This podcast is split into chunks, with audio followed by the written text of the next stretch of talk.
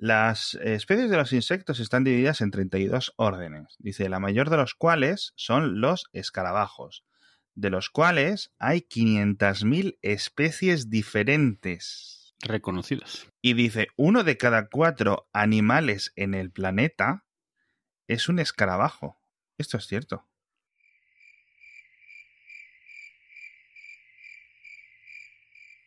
Yo toda la vida lo he oído, lo de los escarabajos. Joder, pero yo pensaría que serían hormigas o moscas o mosquitos o... yo qué No, sé. pero no se refiere en cantidad, se refiere en variedad. Ah, vale, bueno.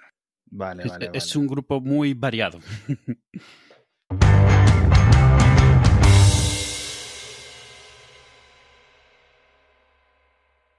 En fin, y además entre esto y lo que te pasé eso de que los gorilas siempre están tirándose pedos, que...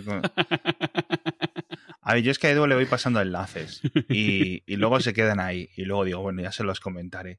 Le paso enlaces sin ningún tipo de contexto.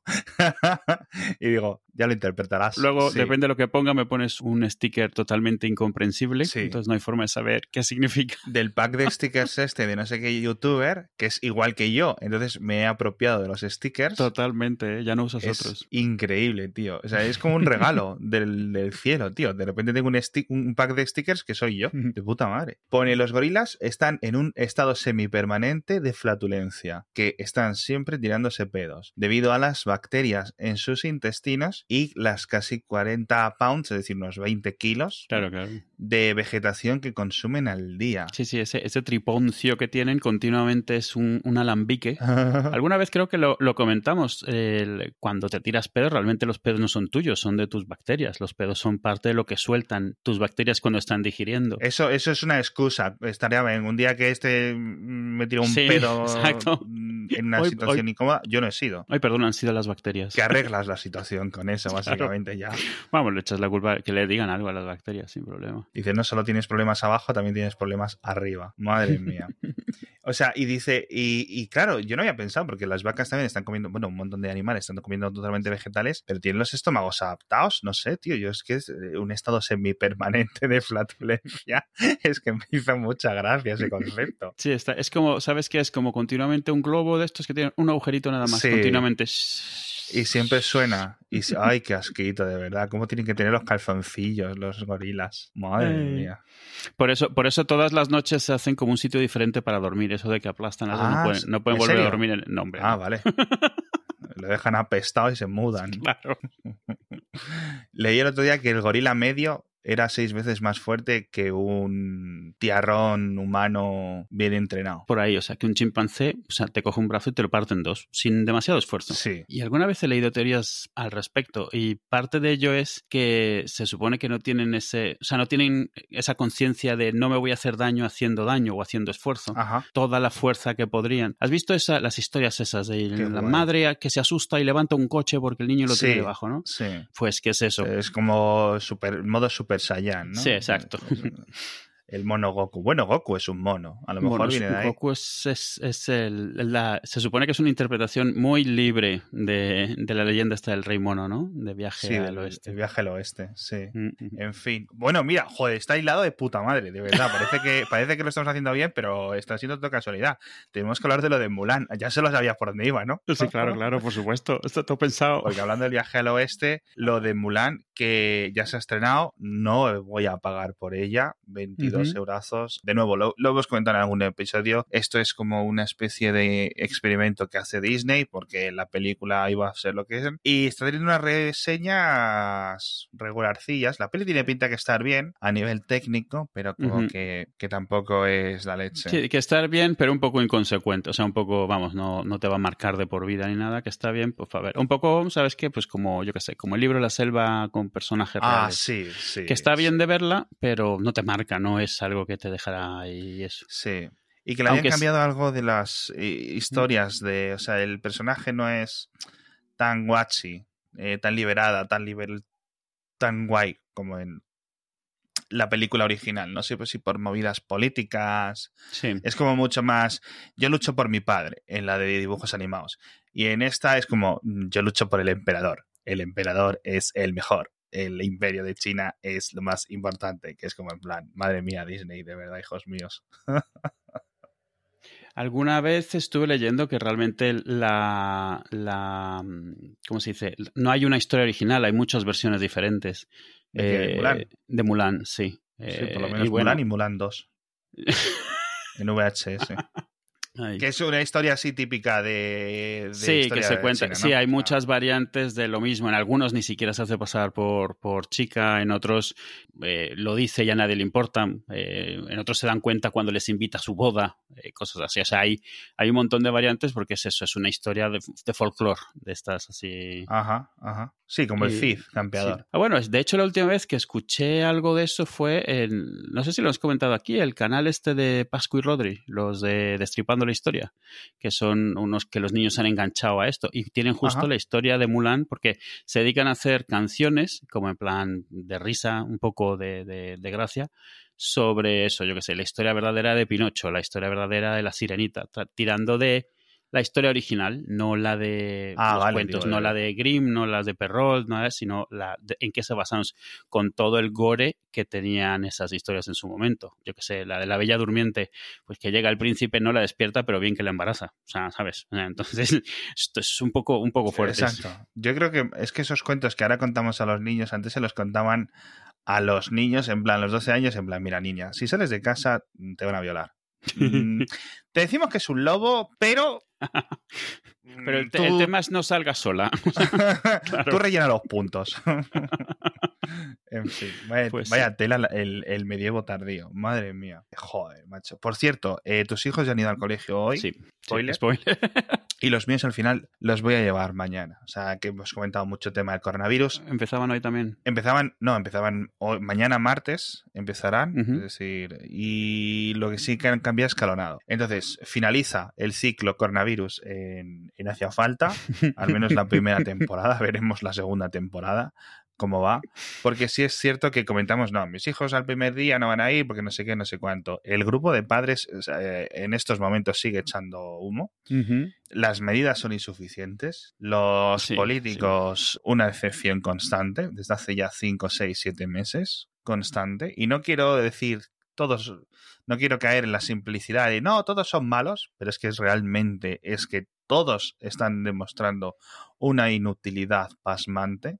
Ujú. Los que he votado yo, los que no he votado yo, los que no voy a volver a votar, los que, o sea, todo, una inutilidad increíble. Pero entonces mañana hemos decidido que sí, eh, efectivamente, mm, al menos dos, mis dos hijas van y luego otra entre- ah, le han cambiado la fecha para, en- al menos en este colegio, diferentes cursos empiezan en días distintos. Sí. Entiendo yo que acabarán también en días distintos, a finales de año, o recortarán de algún lado o de otro, ¿no? Pero el caso es ese. Y si van a ir, y veremos cómo es la, ser la situación. Porque ya hemos todos eh, visto hoy eh, historias de terror, en el telediario, en Twitter, está la gente comentando cómo habían llevado a sus hijos, lo del metro y medio de separación, eh, una situación muy rara, sí, los niños a su bola, ¿no? Claro, pero no claro, es guay ver, sobre todo, yo es que no me quiero meter en la piel de que el primer día de clase de, de un niño de guardería o de infantil sea estos momentos. O sea, por, Claro, claro. para un padre siempre es difícil ese primer día, etcétera. A ver, difícil, ¿vale? Entre comillas, que tampoco es que se te desgarre, ¿sabes? Es una sensación rara, pero que tampoco es eso, que a las dos horas vuelves a tener al niño otra vez, que no, no, no, no. Pocos lloran, pocos sienten tanto, o sea, no es una situación, pero es una situación mucho más extraña con este tema, porque le dices, vea, ala, al caldo de cultivo, que ya sabes que es un caldo de cultivo, si es que Sí, sí, sí. lo hemos comentado en este podcast. O sea, los tres primeros meses de guardería es como si no existieran, porque están en casa vomitando, cagándose encima, cogiéndose diferentes virus, mutándolos. Y ahora con esto, pues es más complicado. Entonces, bueno, van a ir, tienen que llevar obviamente las mascarillas, tienen que cambiarlas, eh, les han cambiado las mesas. No han llegado los profesores que decían que tenían que llegar, ni suficientes ni de lejos. No sé si hay aulas, no sé la situación, no hay extraescolares, el comedor no los hemos apuntado, eh, mascarilla puesta y mascarilla eh, de repuesto por si acaso pasa lo que pasa. Los recreos, al menos en este colegio, van a estar en áreas designadas y no pueden salirse de esas áreas designadas. No sé cómo lo van a hacer, los niños son niños. Eh, va a ser una situación muy rara para ellos. Así Sí. que bueno, Sí, sí. sinceramente- Además, eso, están volviendo después de un montón de meses, ven a sus amigos, un No, o sitio sea, en el que están acostumbrados a tener cierta libertad. Sí, este verano ha habido mucho videojuego. O sea, es una cosa que es normal. Han sido demasiados eh, días, demasiadas semanas, no nos hemos ido de vacaciones, con lo cual han tirado mucho de videojuegos. Entonces, por ejemplo, por una parte, están leyendo súper rápido, leen casi como la mayor de, de velocidad, leen muy bien. Pero, por ejemplo, se les olvida escribir. solo, saben, solo saben con teclados. claro, no. A ver, que saben, saben ver una E. Lo que pasa es que ya sabes, como las E en los libros y en, los, y en las pantallas está hecha de forma distinta, sobre todo está a veces que hacen al revés, etcétera, me dice, ¿cómo es la E? Me ha quedado. Digo, niña, que tienes siete años, nena. ¿Cómo que cómo es la E? Mezcla minúsculas y mayúsculas, parece que están escribiendo una, una, carta de, secuestro, de estas de rescate. Sí, sí, o sea, se le ha vuelto la caligrafía un poco a, los cuatro años. Pero bueno, es, normal, en, un par de semanas vuelven a coger velocidad y para eso está la plasticidad del cerebro. Y he vuelto a calcular lo que comentábamos y resulta que llevan 180 eh, días en casa desde que se cerró esto el 7% de su vida hemos subido ya. es ridículo. Es, ridículo. Tienen más o menos 2.500 días de vida, 180 en casa. En mi caso lo también lo he calculado, 1,42%. Es que, es que Así que si tenéis 34 años más o menos, lleváis el mismo tiempo que yo en casa. Si os habéis tirado el tiempo en casa, que yo he estado en casa porque yo ya teletrabajaba, yo he estado en casa, no me he ido de vacaciones, no, o sea, he estado aquí. A mí es como si se hubiera parado el tiempo el 12 de marzo de 2020. Que, por cierto, tú trabajas en casa. Tú técnicamente no teletrabajas, tú estás en la oficina, ¿no? No, efectivamente. Bueno, a ver, con lo que consideres teletrabajar, yo no tengo un jefe al que. Si yo trabajo, sí, no, no sería teletrabajo lo mío. Pues eso, trabajar con la tele enfrente de toda la vida. Es que no sé muy bien cómo considerarlo, pero sí es cierto que si estuviera dentro de un equipo, bueno, sí, hay cosas que sí hago en equipo, etcétera, pero el, el día a día, el podcast, etcétera. yo creo de todas maneras, o sea, yo creo que vamos a empezar un poco a, definir estas cosas un poco más así, con términos diferentes, porque no es lo mismo eso, si trabajas en casa de siempre. Tú, por ejemplo, haces los podcasts, haces las newsletters, lo haces en casa, no estás teletrabajando, estás trabajando, pero trabajas en casa. Luego hay gente que tiene trabajo que le permite trabajar desde casa siempre. Es teletrabajo si nunca tienes que ir a la oficina. Pues a lo mejor no, trabajas desde casa y luego está teletrabajo, que es lo típico de que tienes un lugar de trabajo y puedes trabajar desde casa y hay cierta cantidad de días a la semana o a lo mejor o al mes en los que trabajas desde casa y ahí sí es teletrabajo. Pero vamos, yo creo que estos términos, por un lado creo que se empezarán a regular un poco más porque hay mucho, mucha posibilidad de abuso por muchas partes. Sí, eh, Sobre todo ahora que están muchos tratando de decidir de qué manera evolucionan, de qué manera cambian. Y por otro lado, pues empezarán a formalizarse porque empezará a ver, yo que sé, en los convenios, pues acuerdos exactamente, vale, teletrabajo, pero ¿cuántos días mínimo? ¿Qué me pones en casa para que teletrabaje? ¿A quién le conviene más? ¿Al empleado o al empleador? Sí, eh, absolutamente. Sí, sí. Pues nada, yo, eh, mira, te tenía que preguntar que cuando el del tema del coronavirus, y de verdad, espero que de verdad baje, lo veo, lo veo muy difícil lo que va a ocurrir este septiembre, este octubre. Sí. Pero, sinceramente, estoy recordando, tío, y lo mal que se pasó en el mes de abril en este país, y no quiero imaginar cómo están otros, con los mil muertos diarios y cosas así. Y, y, tú te acuerdas de eso, el primer día de los aplausos sí. y tal. Y luego yo no recuerdo, pero poco a poco la gente fue dejando de aplaudir obviamente, no fue algo coordinado poco a poco. No sé si en tu barrio también pasó lo mismo. Sí, sí, sí. No, o sea, empezó, empezó a. Llegó un momento en el cual te das cuenta de que solo había un piso eh, aplaudiendo. O sea, estaba, era muy obvio además, porque hacía eco y era eh, como eh, uno solo. No había más de uno. El último moicano. Alguna vez lo comentamos al principio, al final a todo te habitúas. O sea, lo de la nueva normalidad es una frase muy manida, pero no deja de ser cierto. Cualquier cosa que tenga suficiente tiempo pasa a ser normal, empiezas a vivir con ello. ¿Qué tenemos ahora? Pues empieza a haber modas de mascarillas. La gente se pasa tips de mm, cuáles comprar para los niños, eh, qué diseños están chulos, cómo, cuáles son las que tienen la goma que no te hace daño, cuáles no te empañan las gafas, por ejemplo. O sea, Alan se quejaba mucho al principio que se le empañaban, ahora ya ha aprendido a ponerse, pero es una tontería que al final te, te vas acostumbrando. Y, y bueno, tendremos que ver en qué quedamos, pero una de las cosas que ha pasado es, el habituarte también ha hecho que muchísima más gente se plantee, pues hay que volver al colegio, en algún momento habrá que volver y a lo mejor esto no cambia. Entonces, en algún momento, que es una decisión un poco fría, pero en algún momento habrá que volver y asumir que durante a lo mejor un año o dos años, pues vamos a tener que estar viendo, pues eso, 50 muertos hoy, 100 muertos mañana. O sea, como algo no normal en el sentido de aceptable, sino ya es eh, algo habitual. Y en algún momento a lo mejor empezará a bajar. Pero es como, no, no quiero decir como la guerra, pero es como todo. Cualquier cosa que dura lo suficiente, empiezas a aprender a vivir con ello. Tienes que, un montón de gente ha aprendido a cocinar, un montón de gente ha aprendido a vivir sin una asistenta, por ejemplo, eh, un montón de cosas. Sí, yo supongo que lo empezaremos a tomar como un... La vida es así, como los accidentes de tráfico quizás. No lo sé, no sé muy bien qué pensar. Y, estaba aquí mirando las estadísticas también del Euromomo, lo de las cifras extra de, funciones que calculan a nivel europeo. Y en principio calculan unos 50.000 muertos, un exceso de 50.000 muertos con respecto a las líneas de las tendencias de otros años. Es decir, se puede asumir que el coronavirus es gran parte de este exceso de 50.000 muertos, con lo cual es una cifra muy difícil de, de, saber o al menos bajar a las centenas o incluso a los miles, porque igual que ha habido más muertos de coronavirus, por ejemplo, se han reducido los muertos de tráfico.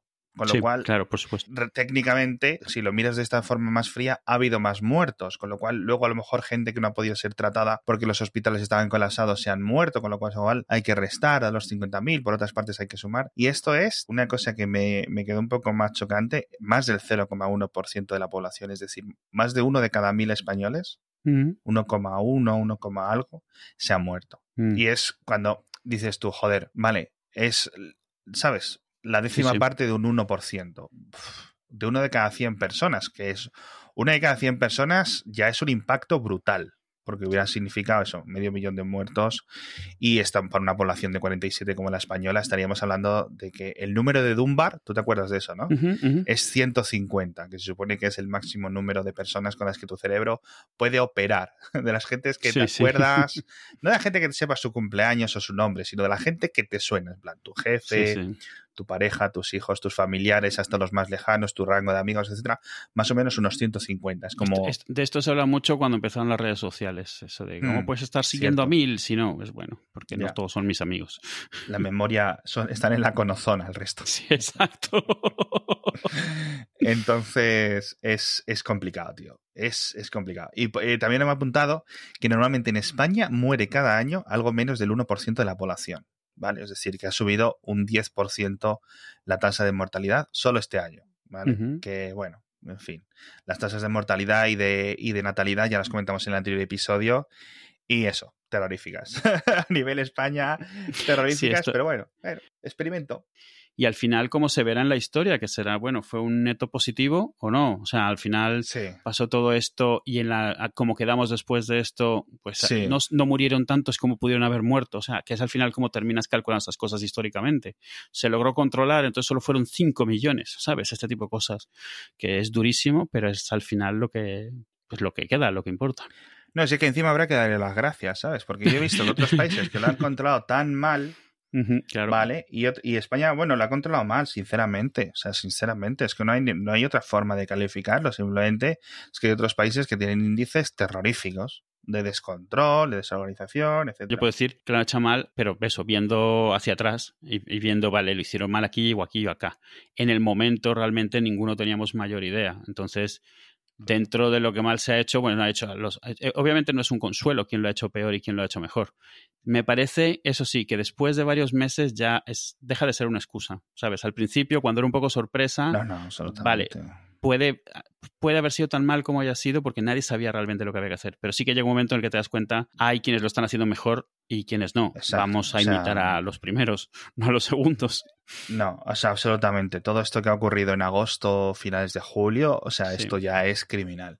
Yo imagino que habrá, en otros países me da un poco más igual, simplemente por lejanía. En España espero que haya investigación, algún tipo de investigación o causa judicial o investigación congresista, de, perdón, en el Congreso que examine este tema. Pero bueno, tampoco es que nadie vaya a ir a la cárcel, obviamente, ¿no? Nadie fue a la cárcel en la crisis de 2008, 2010 que se llevó por delante como a 4 millones de empleos, pues en esto tampoco, tampoco creo. Pero vamos, está todo muy desorganizado. Incluso cosas que dices tú, tíos, es por favor, eh, la gente de los ERTES, ¿se les puede pagar? Sí, claro. Sí, o sea, es gente que lleva a lo mejor cuatro meses sin ver un duro. Sí. Tíos, o sea, es que no se puede. O sea, no se puede tener un gobierno al 50% durante ocho meses o seis meses. Entonces, es llegan cosas que son indefendibles completamente. Y eso es lo que hace que mi categoría de lo que es la gestión, pues pase. O sea, a nivel médico es terrible, pero a nivel burocrático es indefensible.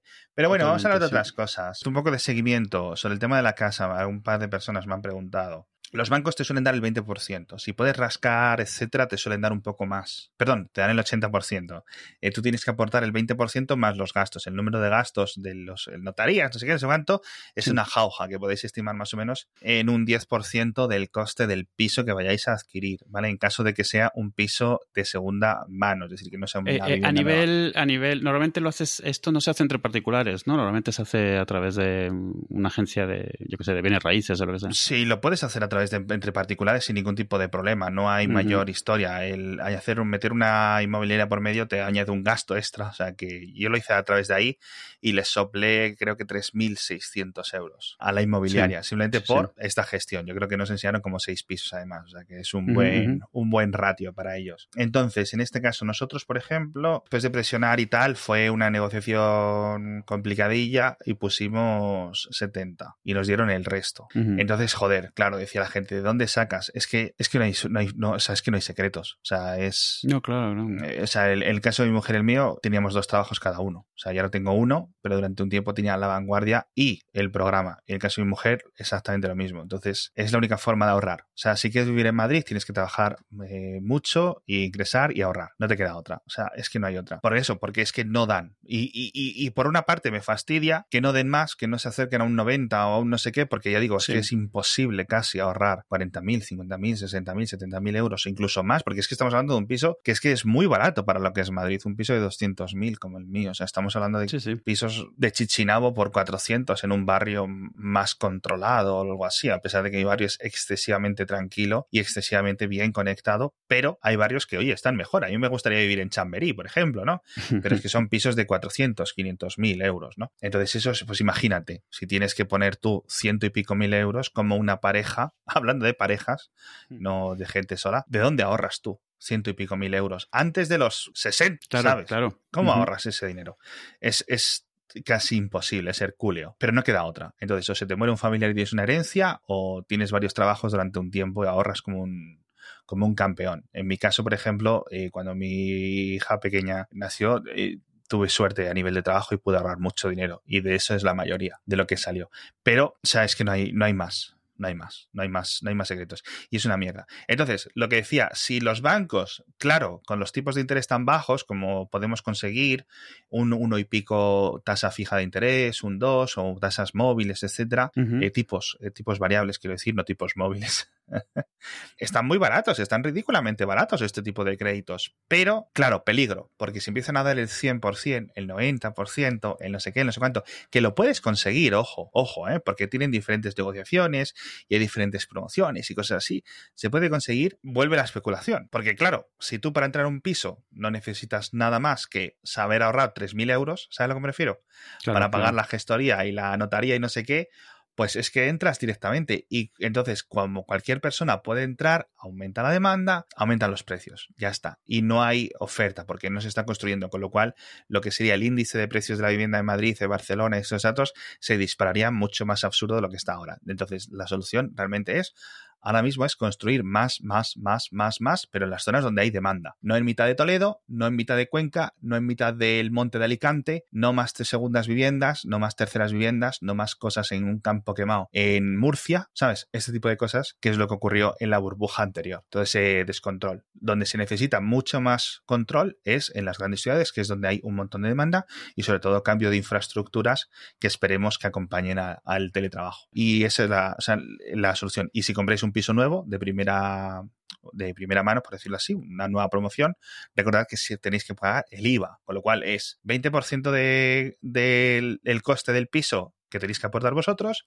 21% y los gastos. Así que vamos, un, festival increíble que te hacen estar ganas de alquiler hasta los cinco años después de estar muerto, o sea, literalmente. Sí, sí, sí. dejarle un regalito a tus hijos. Sí, además que lo terminen de pagar. Eh, no, sí, claro, sí, es que eso por suerte, una vez que superas ese, ese, esa barrera, es estúpidamente bueno. ¿Sabes a lo que me refiero? Sí. El problema es que es una barrera gigante para pasarla. Pero una vez que esto, yo estoy mucho más contento que de alquiler, mucho más contento. Pero claro, es un sacrificio increíble, tío. Es que, es que no sé cómo lo vamos a hacer. Yo no sé si es que Madrid o se vacía o se quedan aquí solo los más guays. ¿Sabes? Sí, sí. O sea, llega un momento esto. Y como decíamos en el anterior episodio, me fastidia mucho que en unas ciudades tanto y en otras zonas de España, eh, despoblación, marginalidad. y cosas así. En fin, cuéntame algo tú. bueno, hay otro par de cosas que la gente nos comentaron. Hablamos del Disque TV una vez, eh, mm. comentando de, cómo utilizar, cómo hacer tus estaciones con pelis y series que tengas. Y comentábamos que utilizaba la infraestructura de grabadores, de decodificadores por red. Y alguien nos comentó, no tengo aquí el nombre, lo pondremos en las notas, una herramienta también para Plex que lo que hacía es, lo que hace es presentarte como televisión en vivo las televisiones IP de estas que puedes ver canales eh, de todo el mundo de televisión en vivo, pero te lo presenta como los canales, como con su EPG, con todo esto. Oye, que es otra vuelta de tuerca la idea de, poder ver televisión sin tener decodificadores de eso, sí, pero, pero una forma de eso, imitando a una televisión tradicional, que es gracioso que estamos tratando de tirar a eso que nos suene ese modelo cuando finalmente hemos podido dejarlo atrás. Sí. Eh, bueno, pues nada. También me da mucho eh, gusto eh, decir que por lo menos una persona ha entendido lo que quería decir sobre el reverso tenebroso y está de acuerdo conmigo con matices, pero está de acuerdo. A ver, que no es que estés equivocado, o que tampoco me parece mal. Es decir, no iría a juicio contigo por, por, defender el término. Me da bastante, me está bastante igual. Simplemente pienso que no está tan mal. pero, pero mientras tanto te cancelo la cuenta de desarrollador. sí. No, Me la has metido doblada, cabrón. no, no quiero hablar, no quiero hablar de Epic, de verdad. Mira, que lo que sea, sea. Lo que sea es. No sé si están ah, haciendo un kamikaze, no sé si están siendo los mártires del resto de los desarrolladores, porque como triunfen y la carambola, el gambito, ya, claro, es exacto, es eso. Les salga bien, les van a poner velas en Adobe, en Microsoft, claro, en Dropbox. Toda la industria mundial, los millones y millones de desarrolladores esos de los que Apple presume, les van a poner una vela, una estampita, les van a estar comprando eh, skins y microtransacciones para agradecérselo durante un tiempo. No sé, pero de momento están despertando un poco a los reguladores de varios países. Sí, a ver qué es lo que sucede. Es cierto, a ver, o sea, no, no, sin ahondar mucho, es cierto que puedes alegar que como tal n- o sea, la App Store no es un monopolio, a menos de que definas como un monopolio una definición muy diferente a la que se tiene legalmente. Pero eso no importa, porque aunque no tengas un monopolio, hay prácticas que sí que, no es que se persigan, pero sí que llaman la atención que una vez que tienes suficiente tamaño, aunque no seas un monopolio, ya no puedes hacer ciertas cosas. Y esta es la parte donde los reguladores sí que pueden decir, sí, sí, es cierto, no tienes un monopolio de las aplicaciones online, no tienes un monopolio de los teléfonos móviles, pero sí que tienes ciertas prácticas que se pueden considerar anticompetitivas y vas a tener que hacer algo al respecto. ¿Qué será ese algo? Eh, eh, yo sí que siento que jamás se exigirá que Apple permita que tú te puedas descargar otra tienda de su tienda. ¿sabes? Eh, la parte del side loading lo veo muy poco probable porque esa es la parte que el no ser un monopolio y que Apple se cuida mucho de dejar claro que no es un monopolio, que no tiene la mayoría por aquí, la mayoría por allí, le permiten poder alegar que existe esa, esa competencia, o sea, que la gente se puede ir a usar otra cosa. Es cierto que es mucho más complicado que eso, y menos mal que la jueza lo ha dicho también en la, en la audiencia esta que se tuvo antes del juicio, el de Apple empezó a decir esto, y la otra dijo, sí, pero recordemos que hay un coste oculto de migrar de plataforma y tienes a la gente un poco cogida de los huevos, vamos a decir las cosas como son. El problema, yo creo que gran parte del problema es que por un lado es cierto que Epic era de los pocos que podrían, podían haber traído esto al escenario público de esta manera. Lo intentó Hey, lo intentaron varios antes y claro, si no tienes el tamaño, Apple te ahoga con sus abogados, o sea, no, no llegas a ningún sitio, no tienes el peso para defender eso hasta el final. Pero por otro lado, a Epic le quita mucho mérito, digamos, el que es otra megacorporación que está pidiendo que esencialmente les dejen poner su propia tienda y cobrar el 100%, porque eso es lo que están pidiendo en su demanda.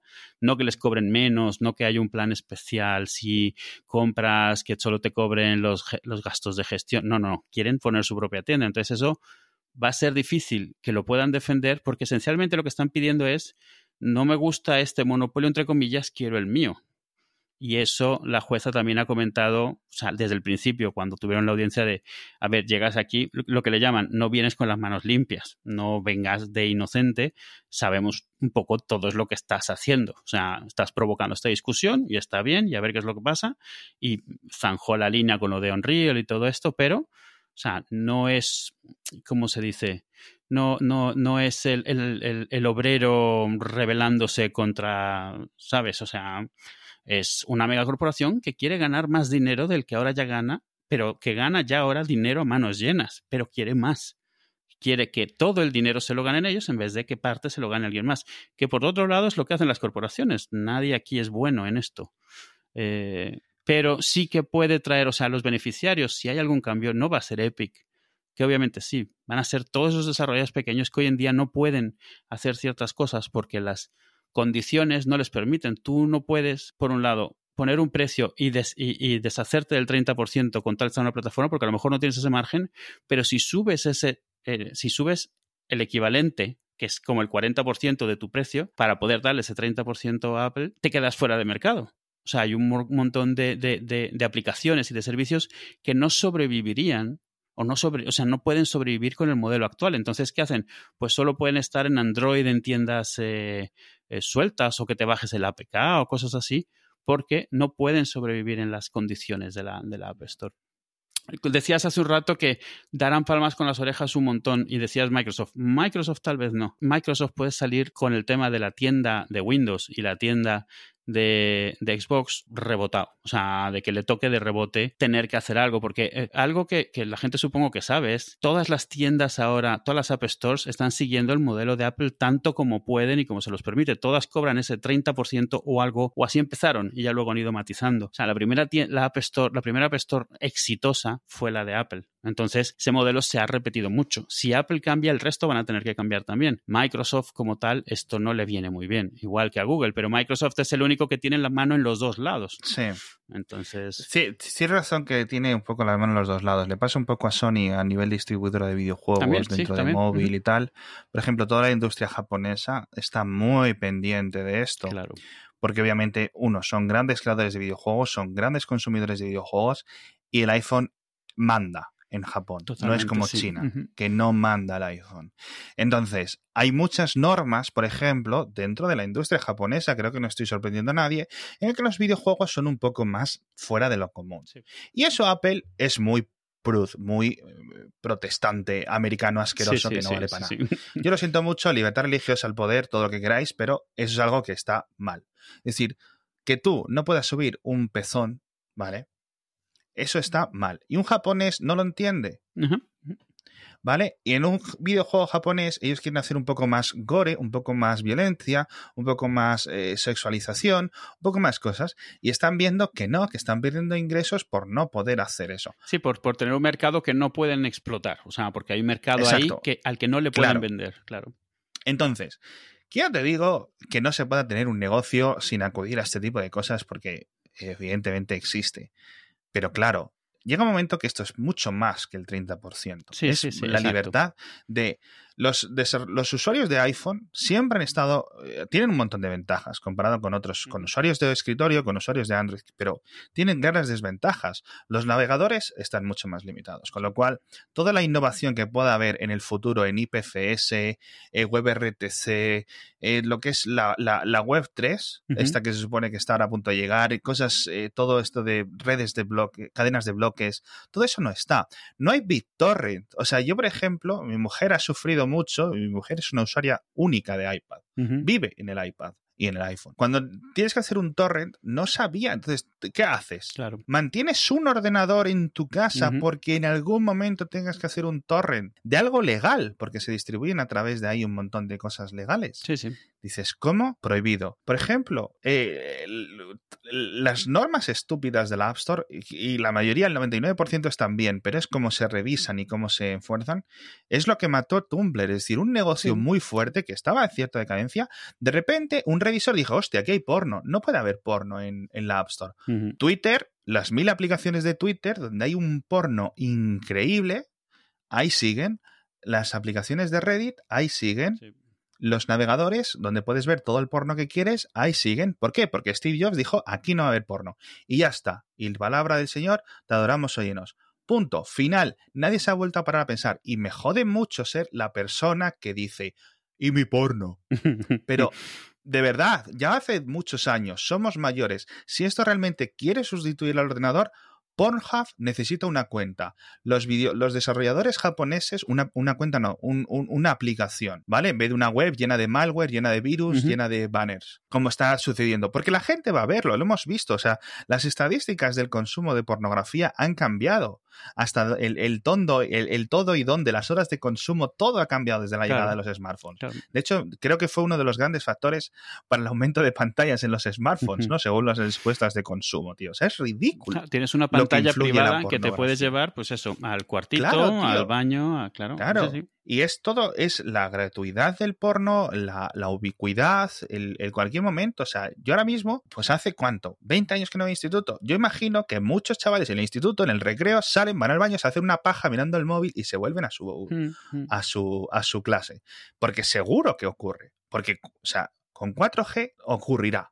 ¿Vale? Y eso es normal. O sea, normal en el sentido de que será común. No le puedes poner puertas a eso. Mm. Y si se las quieres poner, y en algún momento, pues eso yo creo que, a ver, por tener a una aplicación de BitTorrent o no tenerla, no creo que la gente vaya a elegir un sistema operativo u otro. Algunos sí lo ha hecho. Yo, lo que creo, Algunos. alguna vez lo he comentado, pero yo creo que esto, esto se resolvería para mí bastante fácilmente. Hay dos cosas que podría hacer Apple inmediatamente casi. Por un lado, el tema este de las, de las in-apps, matizar y un montón de ellas pasar del 30% a simplemente a cuando las compras en la App Store, quiero decir, requerir Apple Pay, que es algo que pueden hacer, pero que automáticamente... no, me, no me lo menciones, porque lo, de, lo del 30%, y fíjate que yo lo he defendido, digo, el coste del alojamiento, el no sé qué, la distribución, la burocracia, la facilidad, la distribución, cuando Apple te la promociona gratis, todo eso vale el 30%. Me parece perfecto. Apple Pay no tiene comisión. Ah, ¿Por qué? O sea, quiero decir, si es lo mismo, si es lo mismo, si es lo único que quiero, lo único que quiero es que me dejes que funcione el botón de Apple Pay en, en, en, mi aplicación, no solo en mi web.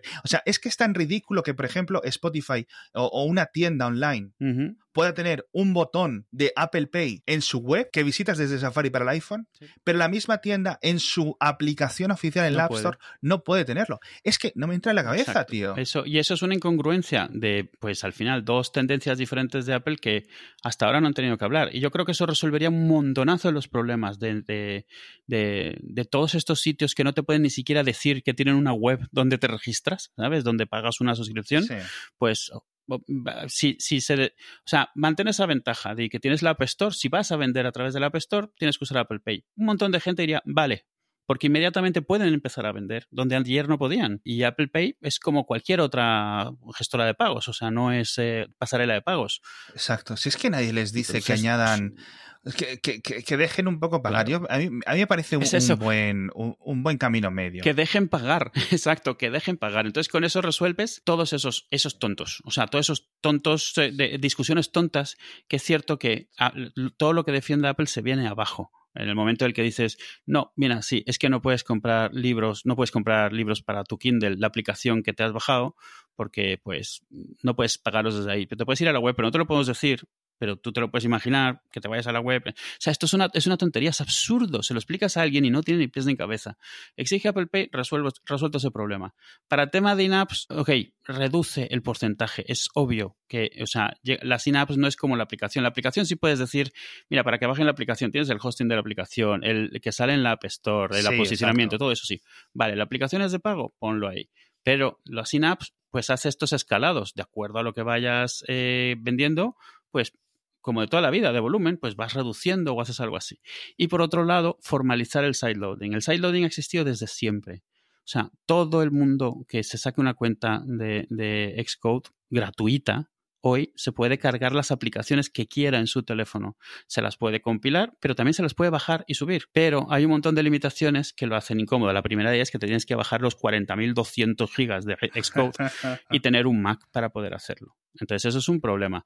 Pero también está el tema de que, vale, te dejan subírtela, pero si no tienes una cuenta de developer, eh, te duran siete días lo que, la firma que les puedes hacer. Y luego la tienes que volver a subir. Y luego la tienes que volver a subir cada siete días. Si tienes una cuenta de developer, lo más que puedes tenerla, creo que son 30 días o 90 días, no me acuerdo.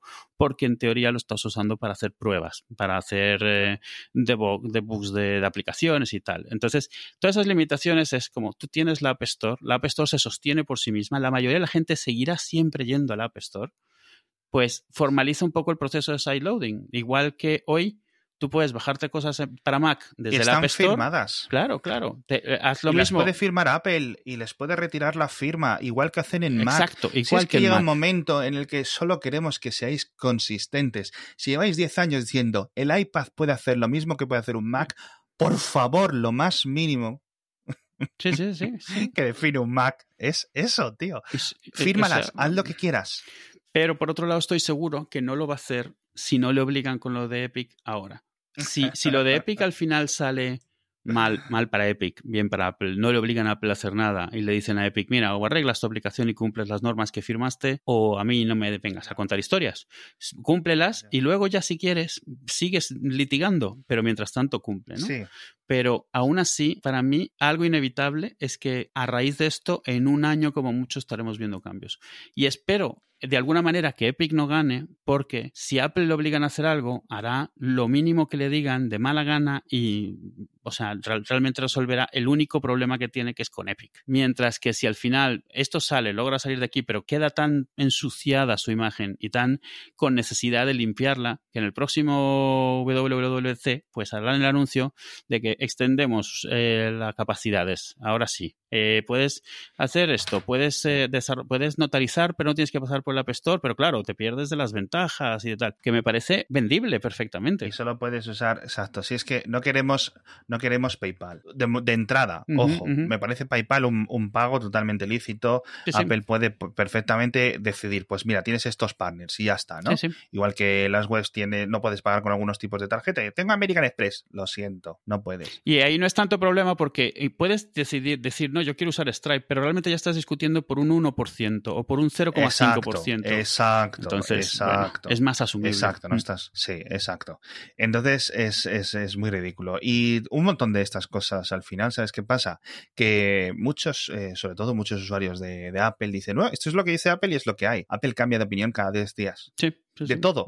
De todo. Mira un iPad 1, mira un iPad de ahora. O sea, no iban a poner estilos, no iban a Sí, hacer sí. los iPads pequeños, eh, no les iban a poner teclado porque no necesitábamos teclado porque era futuro, el futuro era el teclado táctil. Eh. Apple, en cualquier momento dado, tú les ves y, y Ha dicho lo contrario de lo que ha hecho. Sí, pero en ese momento está súper plantado en eso y no es inflexible. Mañana a lo mejor ya no. Pero hoy esto es lo que es y no hay otra cosa y lo hemos visto. Y oye, yo no estoy seguro de que ellos sus decisiones obviamente las hacen súper informados y con mucha más información que ninguno de nosotros. Pero algo, algo que sí que es un mérito que tienen es que no se han cortado a la hora de decidir, vale, esto no me gustaba, pero es lo que está triunfando, así que es lo que voy a hacer. O sea, teléfonos grandes, pues mira, me han parecido una horterada siempre, pero ahí estás, ahí tienes, teléfonos grandes. Ya está. Tienen, exacto. El, el cambio de opinión es algo siempre muy meritorio, ¿no? Sí. Sobre todo, obviamente, y, y- y un, un- un síntoma o un valor de una propiedad de la supervivencia pura de las empresas, poder cambiar, poder adaptarse. En ese sentido, parece Apple siempre un poco más cabezona, pero simplemente en mi, en mi punto de vista es que tiene las cosas claras y cuando se le presenta nueva evidencia o nuevas fuerzas que le obligan a cambiar, cede. Más, menos, pero cede. Con lo cual, que una cosa sea así hoy en 2020 no significa que vaya a ser en 2021. Eso es lo que quiero Claro, que muchos fans que no acaban de entender. Es decir, es que el 30% es el 30%. ¿Quién decidió que fuera el 30%? Si, si, si la aumenta iluminada del que lo decidió de- hubiera decidido el 25%, Ujú. tú estarías justificando, dando vueltas, cuadrando el círculo por decir que el 25 es una especie de cifra cósmica mágica, ¿no? Igual Sí, que el, el el 30%. 30% será para siempre la, la- la opción correcta hasta el día que deje de serlo. O sea, el día antes de eso seguirá teniendo todo el sentido del mundo, pero realmente, Exacto. pues eso, las cosas, todo el panorama cambia. Exacto. Y luego, en otros sistemas operativos de escritorio, Android, etcétera, la gente, el consumidor medio, de nuevo, en Android hay mil tiendas alternativas, sobre todo, obviamente, en China, aquí tenemos la Amazon Store, etcétera. Yo tengo aplicaciones en las dos, pero obviamente tira por Google Play porque es la que está instalada en todos los móviles que compro. Entonces, ahí están las cosas que yo pillo. Tengo algunas cositas de, de la App Store de Amazon, pero es que apenas lo uso. ¿Vale? Entonces, eh, muchos móviles pasan por mis manos sin que yo instale esa tienda de aplicaciones, porque no necesito las, las aplicaciones que tengo de ahí. Y el uso realmente de las tiendas alternativas, tanto la de App Store, como la de Fedroid, como la de Papin, como la de Papan, son minoritarias. En las descargas de APKs y eso entiendo que a lo mejor quizás un poco más, pero no tengo cifras. Es decir, la gente que tira de la tienda que tiene instalada en su móvil. ¿vale? y ya está. Exacto. La, millonada de, dispositivos que existen y la cantidad de gente que los eligen porque quieren lo que hace esa marca, significa que Apple realmente no tiene que preocuparse. Si no tiene de qué preocuparse en los Macs, que son el 1% de este mercado. O sea, y aún así puede darse el lujo de decir, bueno, tengo una App Store pero si te lo quieres descargar de una web, te lo descargas, ¿eh? O sea, ¿sabes? Si quieres instalarte Homebrew, te pones Homebrew y que te baje cosas y te las instales. No digo que lleguemos a ese nivel, pero realmente los números que maneja Apple hace tiempo, el, problema realmente es ese también. los números que maneja Apple significa que ahora mismo una de sus mayores entradas son toda esa cantidad de 30% acumulados. Y eso significa que terminas teniendo una línea de negocio, aunque no fuese tu plan, o aunque honestamente, imagínate que honestamente su plan era eh, estar tablas, que los 30% pagasen a todos los demás los gratis, a la infraestructura. Hace tiempo que eso no es así. O sea, está clarísimo. Eso, sí, eso se ha vuelto un universo en sí mismo. Y también es una decisión difícil decir, bueno, vamos a dejar de ganar 100 mil millones al año aquí. Eh, por, por imagen, porque es por imagen, realmente. Si no les obligan, es por imagen. Sí, Sí, y en cierto sentido, fíjate una cosa, que si empiezas a escarbar en las cifras, como escarbo yo para, para la newsletter mía, etcétera, te das cuenta que eh, la gente que está gastándose el Candy Crush, eh, los 10 euros cada poco, los cromos del FIFA, eh, los juegos, el IAP, el Fortnite, no sé qué, esa gente realmente está financiando los iPhone. En cierto sí, esencialmente sí, esencialmente sí. Porque hacen que el margen bruto de Apple, porque dicen, no, es que es el 30%, ese no es el margen. El margen bruto de, la, de operación de la App Store es mucho más alto. Sí, sí. Mucho más alto porque la mayoría de las compras, la inmensa mayoría de los procesos que se hacen, no tienen descargas. Apple simplemente añade un 1 a un Excel, por decirlo de alguna forma. Es aire. Entonces, el, margen de operación brutos tiene que ser brutal, tiene que estar en el 60-70% fácilmente. Sin duda. Ojo, es un negocio brutal, un negocio de software, de SaaS, una, una infraestructura típica de toda la vida, digno y perfecto pero no asumamos que, obviamente, quiero decir, tiene mucho más margen eso que vender los iPhone, con lo cual a Apple le viene esto estupendísimo. Entonces, bueno, y lo que decía de, las, de los sistemas operativos alternativos es que la gente tiende a la comodidad, tiende a lo que sabe, tiende a lo que conoce. Cuando salieron las tiendas competidoras de videojuegos de Steam, la gente no quería instalarlas. ¿Por qué? Porque es que ya tengo una cuenta de Steam, ya que no tengo y ya tengo mis juegos y ya tengo mis cosas, claro. claro, ya está, y no quiere. Entonces hay mucha reticencia, con lo cual tiende todo a a, acumularse en una tienda. Y va a ser la App Store sí o sí, para el 99%, en vez de para el 100%. Bueno, sin contar lo que dices tú de descargarlas y las cuentas y el sideloading, no sé qué. Y, y, el 30% vuelve a ser algo genérico. Las, las tiendas de. Cuando está Fortnite en varias tiendas, para ordenador o para móvil, todas más o menos tienden a ese 30%. Alguno puede ser un poco más, un poco menos, etcétera. Pero en Android, por ejemplo, Fortnite te lo puedes descargar directamente sin pagar a Google Play, pero la mayoría de personas lo instalan a través de Google Play porque es lo que conocen, no se van a poner a hacer otro. Y está disponible y ya está. Y entonces, en el momento que eso ocurra en el iPhone, si llega a ocurrir, la gente va a seguir usando Fortnite desde la App Store y pagando. De hecho, de, hecho, de hecho, Epic sacó su, su forma alternativa de bajarlo, su APK, y se salieron de, Google Play y volvieron a entrar porque ni de lejos llegaban a los números. Siguen, siguen de forma, eh, siguen de forma por independientes, porque el sistema operativo les permite, pero dijeron, pues tenemos que estar en Google Play, es decir, vamos a ganar más estando en Google Play de lo que, eh, de lo que vamos a perder por no estar. Entonces el cálculo es, el cálculo es sencillo. Mm.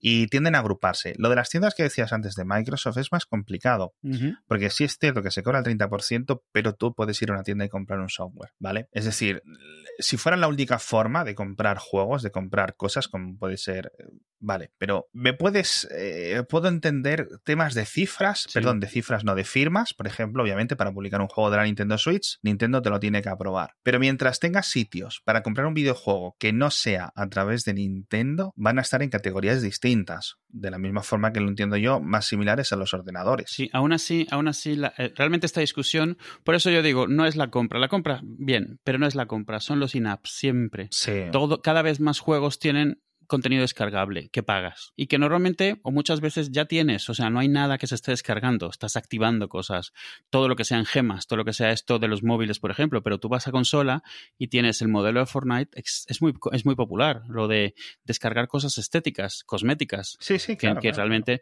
y por supuesto miles y miles de juegos que son de, pagar para ganar. O sea, compras la armadura buena, compras la mascota buena, de eso hay muchísimo y lo hay en consolas mucho. Entonces, es ahí, toda la discusión de todo esto es sobre eso realmente. No es tanto el comprar las aplicaciones, la gente se distrae un poco, pero comprar las aplicaciones es una gota de agua en el océano comparado con las synapse, que es donde está el negocio gordo. Tanto las synapse que buscas cuando haces un juego que quieres que se compren todas las gemas posibles o haces Fortnite y quieres que se compren todos las, eh, los disfraces y las armas y los eh, planeadores y todo esto, pero también, pues eso, que quieres hacer contenido descargable, que es la única forma de seguir cobrando por una aplicación cuando ya tiene medio año o un año, pues eso, ahí está ese negocio. A mí me sorprende de todas formas, de verdad, que esto no haya sido solucionando antes, cuando yo veo que, por ejemplo, Spotify, obviamente, yo es que desde un punto de vista moral, tienes que ver lo que no se le puede cobrar el mismo dinero a Spotify, ese 30%, cuando Spotify de ahí tiene que pagar a los artistas, tiene que pagar a las discográficas, que podemos asumir que Spotify siempre que paga muy poco, que no sé qué, que no sé cuánto. Es discusión paralela, discusión ajena.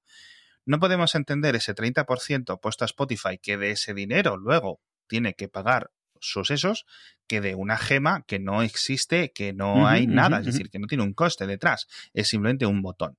Entonces, no pueden tener el mismo, la misma tasa y menos y menos teniendo que el que controla ese 30% es uno que tiene a su vez su propio rival de Spotify que no paga el 30%. O sea, es que el caso de Apple Music contra Spotify, eh, eh, contra, pasando a través de la App Store y de los pagos únicos, me parece judicialmente tan claro, sin ser yo abogado, que me sorprende que no haya sido ya resuelto y les hayan dado mil palos. Algo habrá, yo no lo veo, algo habrá para que, no lo sé, No sé si es que Spotify no tiene el arrojo de, estar a lo mejor cuatro meses sin ingresos porque Spotify se la va a la basura, ¿no? pero, eh, pero, tío, ¿sabes? Es decir, no entiendo cómo siendo una compañía sueca, Bruselas no ha puesto ya eso a palos hace mucho tiempo porque me parece un caso de un caso judicial de una semana. Sí, sí, sí, sí, de, como, dicen en inglés, de, abrir y cerrar el libro. O sea, vamos, vamos a casa que esto no tiene ni sentido discutirlo. hay, hay que comer.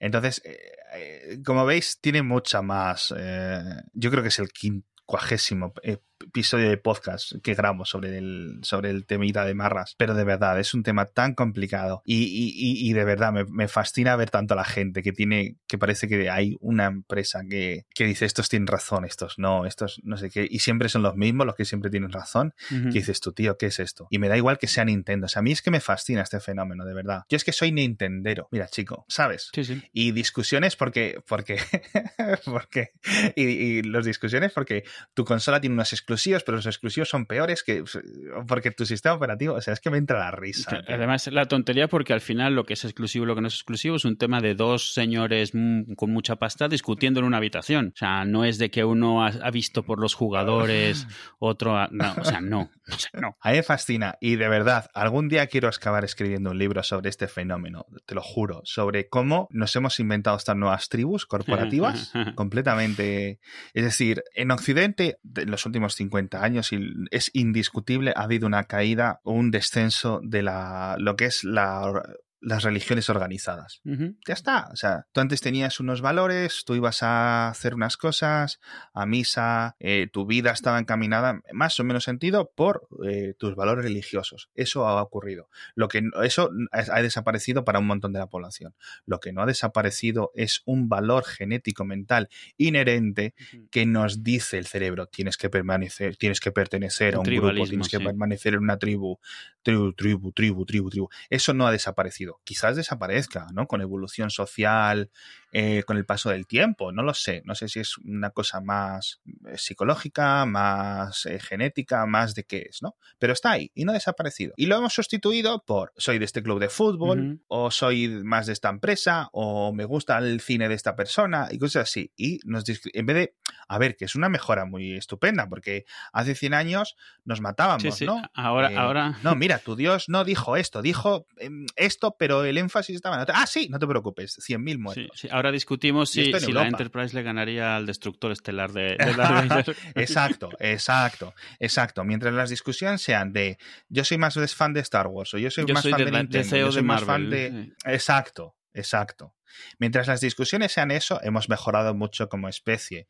Eh, no todo lo que me gustaría que... no, significa que, seamos más admirables, eh, pero, pero hemos mejorado, sí.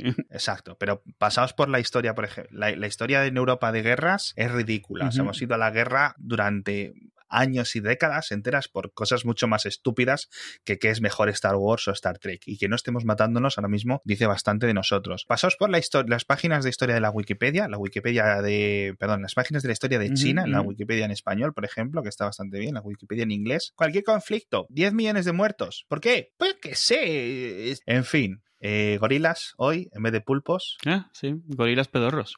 Gorilas pedorros. ¿Título del episodio? No, no.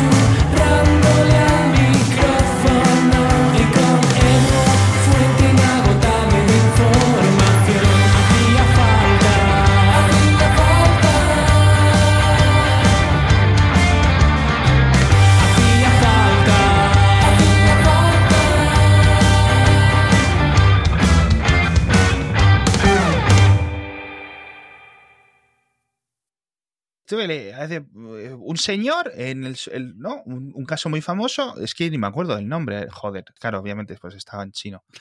Eh, un señor a finales del siglo XIX que se juntó con unos misioneros, él decidió que era el hermano perdido de Jesucristo. claro, lo, que, lo que te despierta Pues la lió, la lió eh, cuando estaba China medio a invadir, medio desinvadir, no sé qué, conflictos con los fuentes imperialistas, con los gobernantes locales, con su secta, con su tribu, con su gobierno local que había montado, con los británicos por ahí metidos, no sé qué, no sé cuánto, 10 millones de muertos. Porque un señor un día se le fue la pinza con algo y soñó que era el hermano de Jesucristo. Y ya está. A lo mejor no fueron 10 millones de muertos, pero fueron millones. Y ese tipo de cosas me fascinan, tío. Y, de nuevo, doy gracias porque no estemos matándonos por, por este tipo de cosas. Porque yo soy de un equipo de fútbol, del Atlético de Madrid, Esa es otra, sí. que es una afición. Eh, todas las aficiones son malas y no te saco el caso ya de Leo Messi del otro día porque te van a dar vueltas las turbinas, pero el, fútbol es, es, un elemento, es un mundo muy tóxico, tío. Muy tóxico. La el los aficionados del Atlético de Madrid han matado gente a las puertas del estadio. Mm. O sea, no estoy hablando de es que en Argentina, es que en Perú se matan o se prenden fuego en las gradas. No, tío, se supone, ¿no? O sea, hay una. O sea, el fútbol saca lo peor de la gente, tío. Y, me sorprende que no saquen lo, que no hayan más muertos. Llega un momento, es que es ridículo. Mm.